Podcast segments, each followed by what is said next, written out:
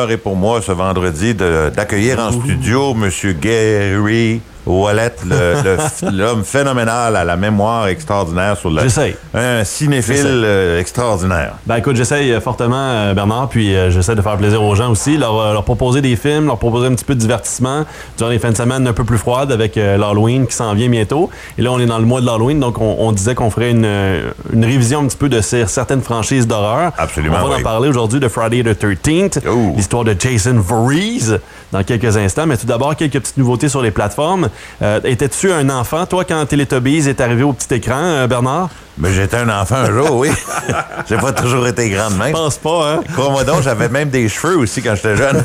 Te rappelles-tu de Teletubbies où euh, ça s'est quand même Oui, marqué un petit peu oui, l'inconscient oui, oui, collectif? oui, oui, oui. Qu'on l'écoutait ou pas, on voyait des, des- des parodies un petit peu euh, déplacées des Teletubbies et autre chose, autre blague entourant Nala, euh, Lala, je veux dire, Tinky Winky et compagnie. Euh, donc, euh, Tu les ça faisait. Toi, tu les connais par nom, moi je les connais par Oh, couleur. Ouais, les couleurs rouge, bleu, vert et jaune. Il y avait le mauve Et le petit soleil. Ah oui.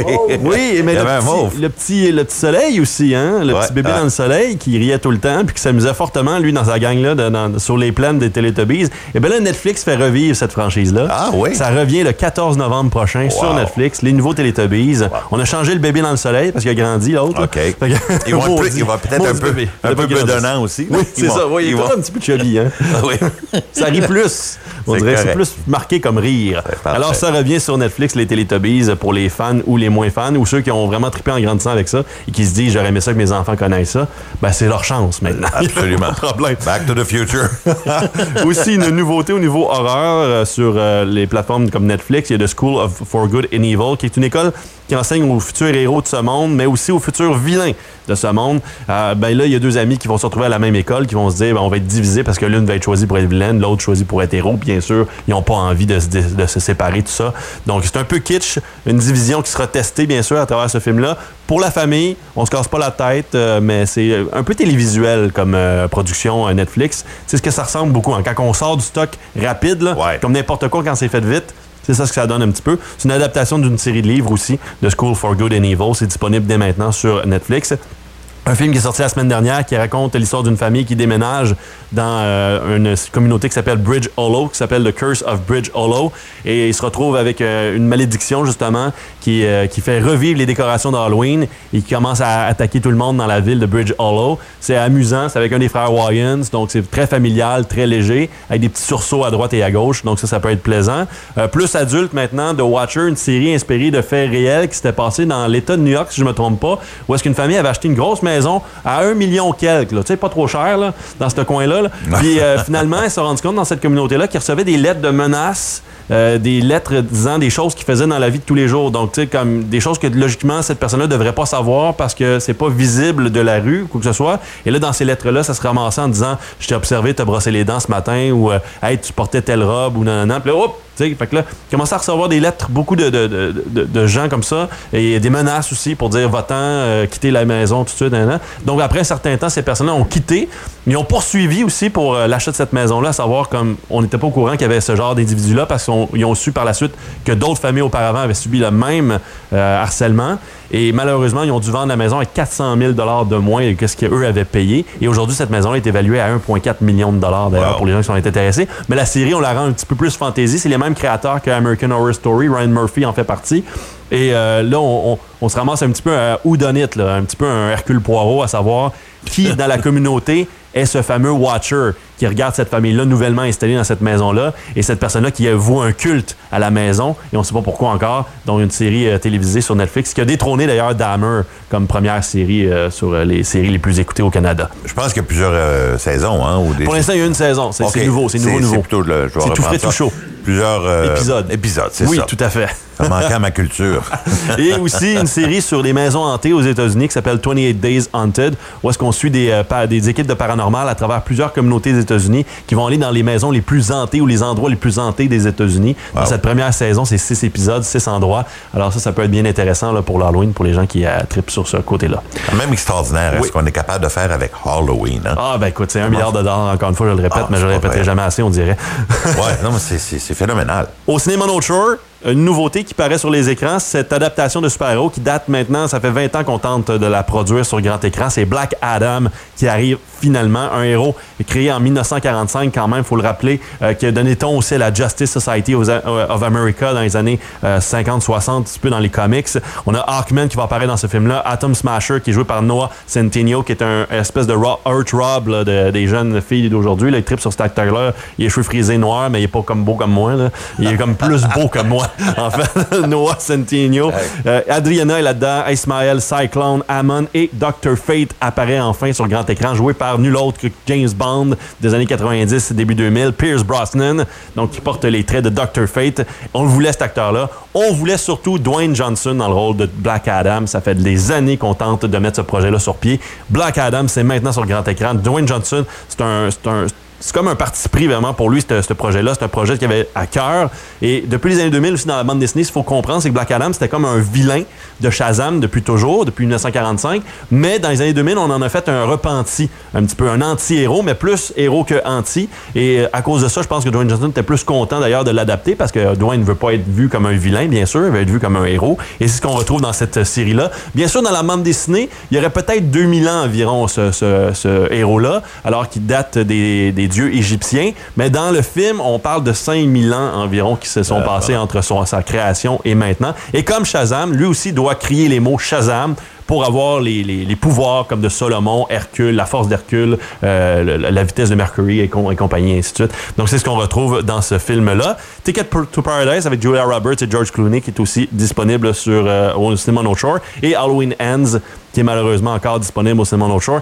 Très mauvaise finale, selon moi, de la série de Halloween. Je comprends ce qu'on a voulu faire, mais je pense que la, façon qu'on le fait a été très difficile de la part de la réalisation, de la part de même du jeu d'acteur il y a comme une, une, manque de finesse dans ce film-là, beaucoup moins slasher. Tu manquais de budget, quoi? Ah non, non, il y avait un budget quand ah même, plus de 30 millions de dollars bah, ben, de budget, et le film a déjà fait plus de 50 millions de dollars au box-office. Ça a été une réussite au niveau argent, mais ce sera pas la réussite qu'on espérait de cette nouvelle trilogie de Halloween.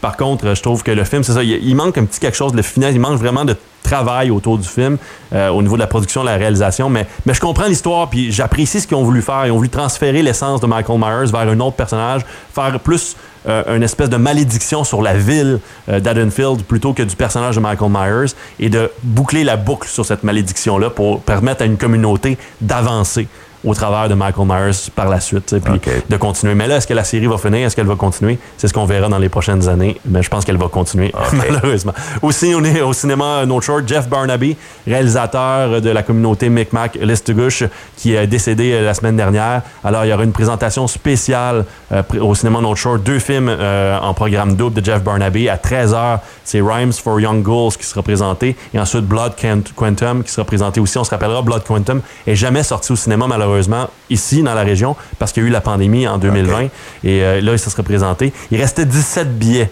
quand j'ai regardé euh, ce matin sur le site du cinéma No Shore. Je pense pas que c'est la grande salle, je pense que c'est une plus petite salle, mais il reste quand même seulement 17 billets, donc dépêchez-vous si vous les voulez parce que c'est gratuit. C'est présenté par la municipalité de l'Estugouche. Ah, donc c'est un bel hommage qu'on présente à Jeff Barnaby de ce côté-là. Absolument, oui. Et finalement, je vous parle de la franchise de Friday the 13th.